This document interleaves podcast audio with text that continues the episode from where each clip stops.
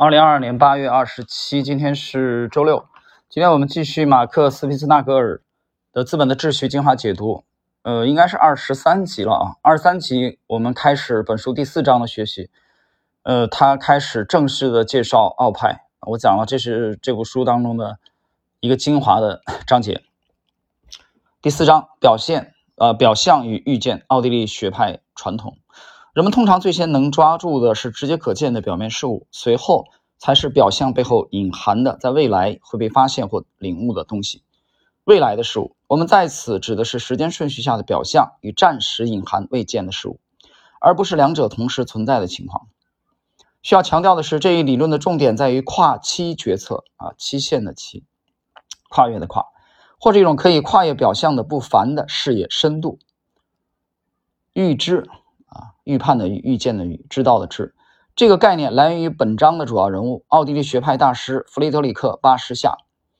他提出，通过对对最终目标的不断逼近，未来会变得愈发清晰，而不归功于相对单纯的用数据分析与数学模型所做的预测。由于事物的因果关系常常迷惑性的存在于意识之中，因此人们很难从历史中学到什么。相反，在很多情况下，预见来源于严密的逻辑推理。来源于一个有知觉的人所知道、观察到或经历过的事物。停顿一下啊，这里有一句话，呃，我们得说明一下，因为他刚才有一句话讲说，由于因果关系迷惑性的存在于意识之中，所以人们很难从历史中学到什么。这话我持保留意见啊，这个我不清楚是不是翻译的原因啊。首先从实际的经历当中，我觉得。呃，并不是这种情况，或者说可能是翻译的原因，或者说他想表述的是很难单纯的从历史当中学到什么，就是你学历史过程中，你要自己不断的去啊，去去归纳、去总结、去触类旁通、去构建这个架构。呃，我这里可以回想有一段话啊，是这么讲的：说，因为世界上从来没有一个人聪明到能预见一切啊，他跟我们今天这一章的开篇是完全搭的。即使我们能把所有人的脑力集中在一个人的头脑里，他也不可能同时考虑所有的事物。不靠长期积累的历史实践经验是不可能做到的。这段话谁说的呢？是加图啊，加图在论述奥地利学派的啊这篇文章当中是这么讲的。所以刚才那句话的表述啊，我这里持保留意见。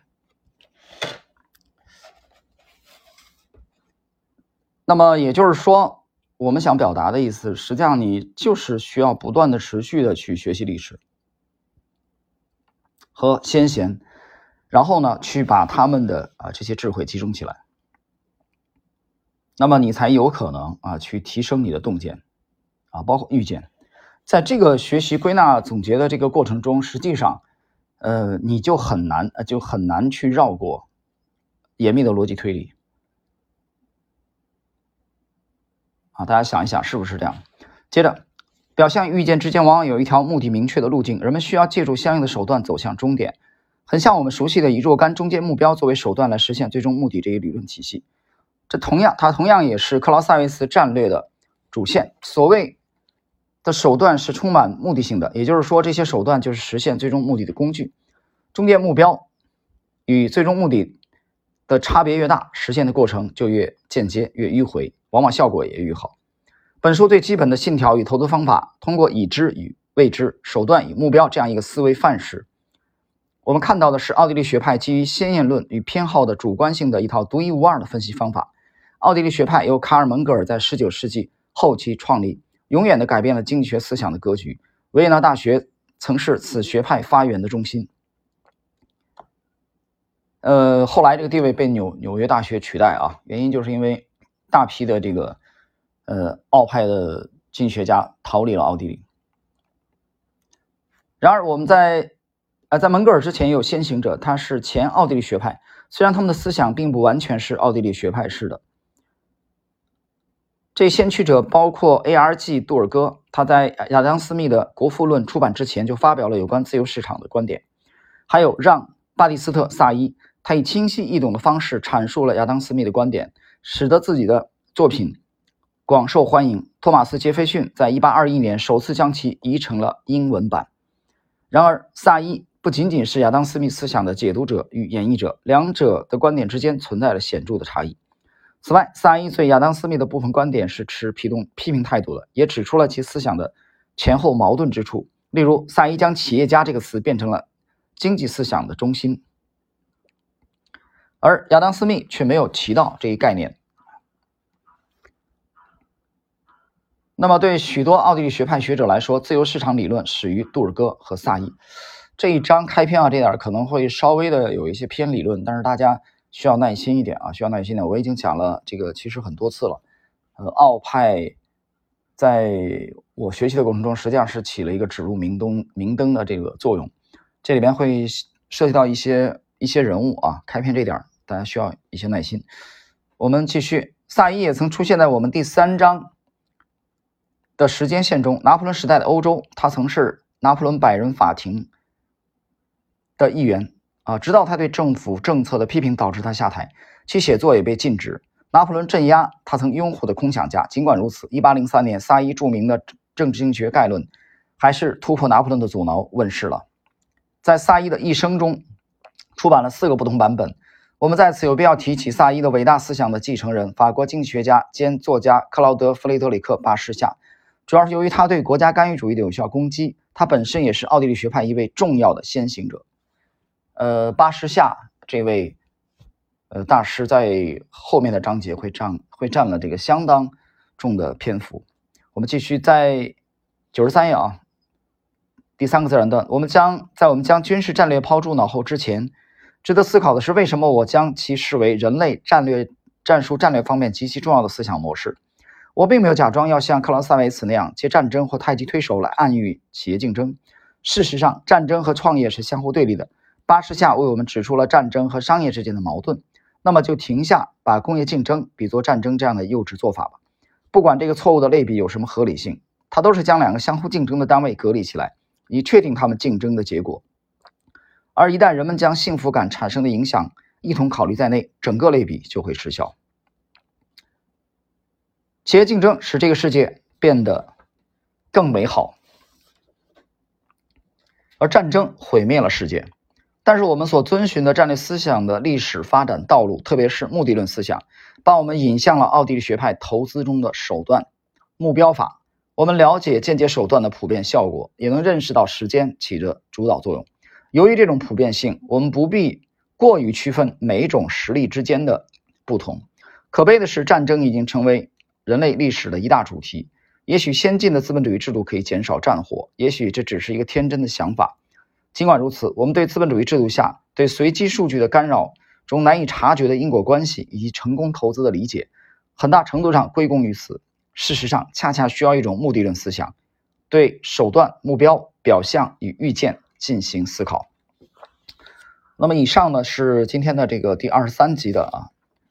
呃，对应的是本书第一个小节的内容啊，呃，一个开篇，这里介绍了。这个奥派的啊，一个一个先行者啊，萨伊。呃，然后我谈一谈感想啊，其实，呃，第四章因为正式开始学习奥派了啊，正式开始学习奥派了，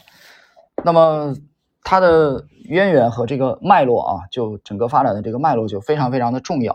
啊，我们需要有一个大概的了解，所以这里我我做一个这个简单的一个小结。其实对奥派有过初步了解的人可能知道，他是卡尔蒙格尔在十九世纪后期创立的，啊，所以一般是把他作为呃奥派的创始人，这这是毫无疑问的。但是蒙格尔之前其实就已经有了先行者了，啊，就是说不是说这个奥派这个这个思想啊，就是是蒙格尔啊这个完全的原创啊首发的。其实关于自由市场的这这些讨论啊，相关的这些理论，在我们在这个杜尔戈。啊，奥派的先驱的这个言论当中啊，就能看到这个时间其实是先于亚当斯密的《国富论》的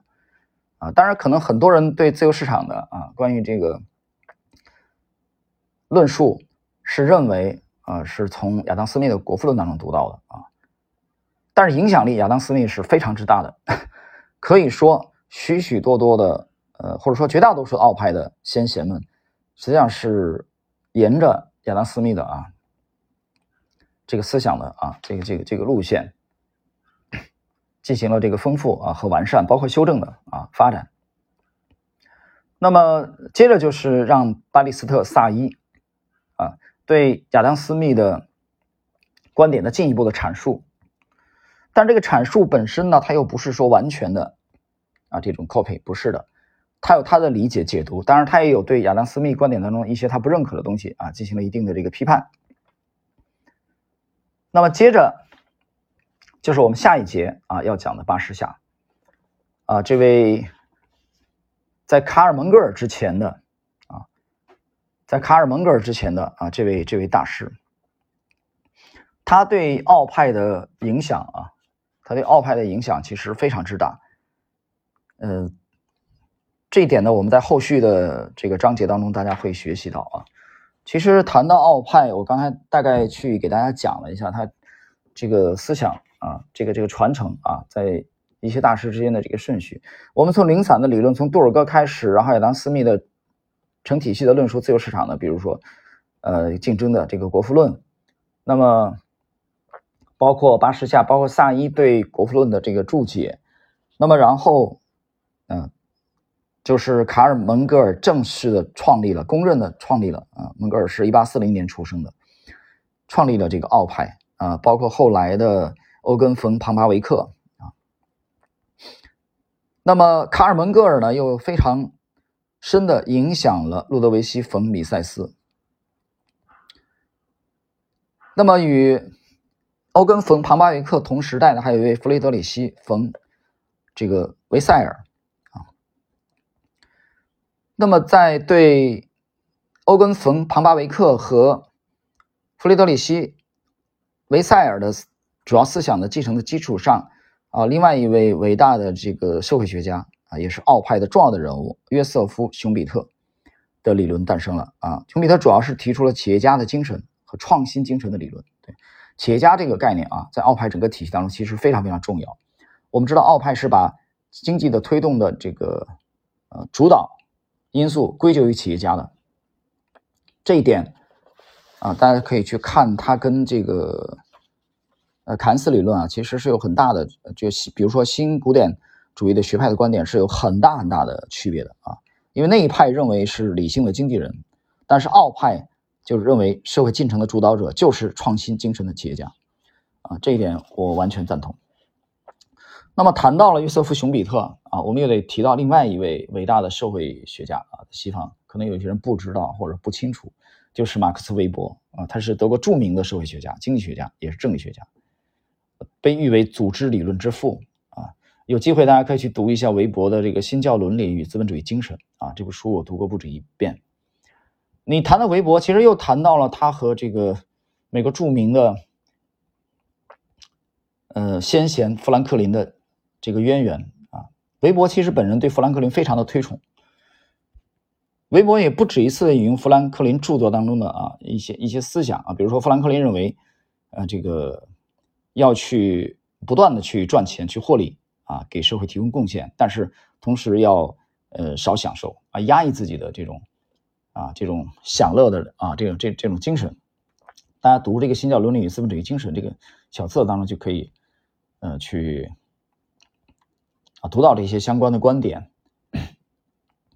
那么刚才我们谈到了约瑟夫·熊彼特啊，可能有人嗯听说过这个这个闪亮的名字。约瑟夫·熊彼特在和去研究马克思韦伯的时候，实际上他们之间也是有啊有有这个有这个交集的啊。约瑟夫·熊彼特，那么马克思韦伯呢？我们讲了他是社会主义学家，他完全接受了奥派的关于价值和价格的边际效应的这个理论，所以这些大师之间他们都是有交集的。所以我们在后续学习的时候啊，大家要注意的。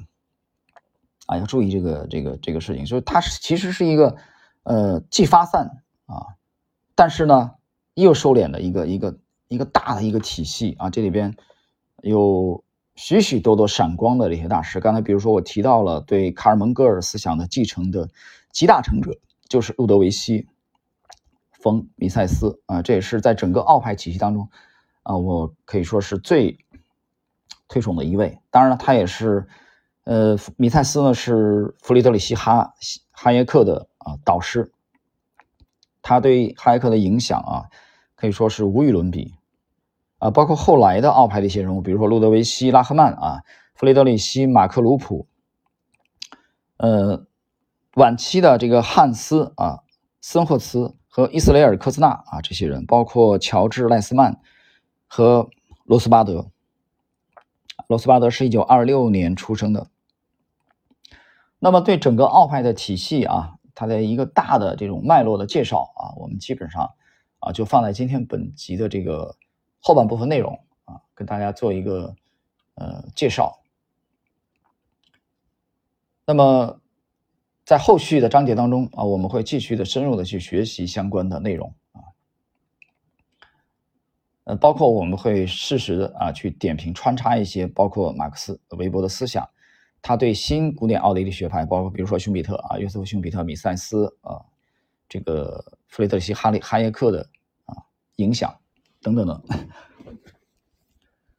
当你把这整个这个体系啊，体系把把奥派这个体系，其实经过这个深入的学习啊和领悟之后，我相信其实对你去理解这个看得见的和看不见的啊，在前两集当中我讲到的这个隐秘的。和谐啊，和这个和表面的这种和谐的啊，这种这种区别，我相信你会有更深的这种认识。那么最终呢，它也可以去指导你的投资实践。其实我觉得这个投资实践的话，这个投资指的其实这里指的是啊相对广义的概念了啊，绝不是特别啊相当狭隘的那种。这个很多人认为的啊，就是股市啊，不不是这样的，不是这样的。就是我 讲的，就我觉得整个这部书啊。他把自己的理论，马克思，嗯，斯皮斯纳格尔把自己的理论命名为奥地利学派投资法，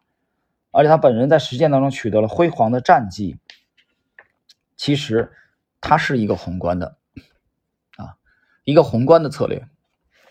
啊，你可以把它理解为是一个全球宏观的啊策略，一个全球宏观对冲的啊这种策略。所以你千万不要很狭隘的认为这个啊啊就是单纯的对股市的影响，或者单纯对你股市投资的。啊，这种提升，所以我是从这个角度啊，我觉得这本书是非常的耐读。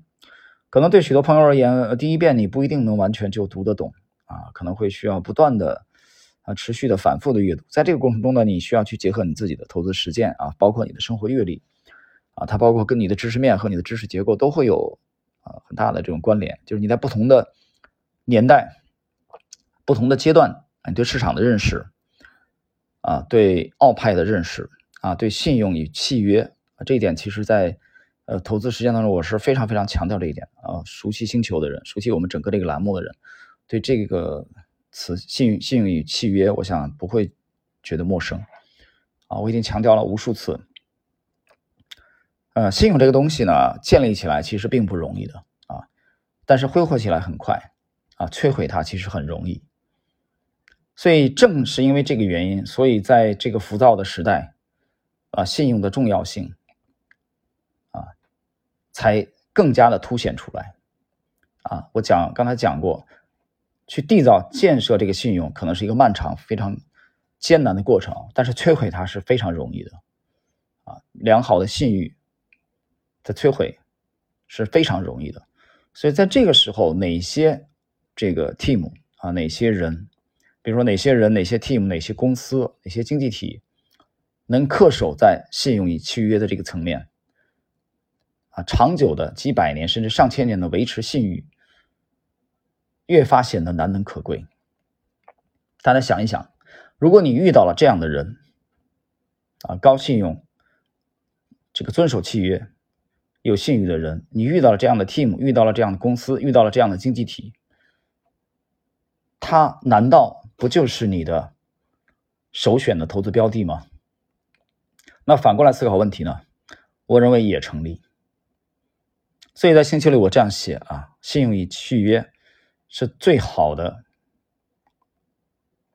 试金石，它也是最直观的照妖镜。所有的妖魔鬼怪在这个照妖镜下面，基本上都是无所遁形的。好了。以上这段话啊，你慢慢的细品吧。今天我们时间关系啊，二十三集的内容就到这里。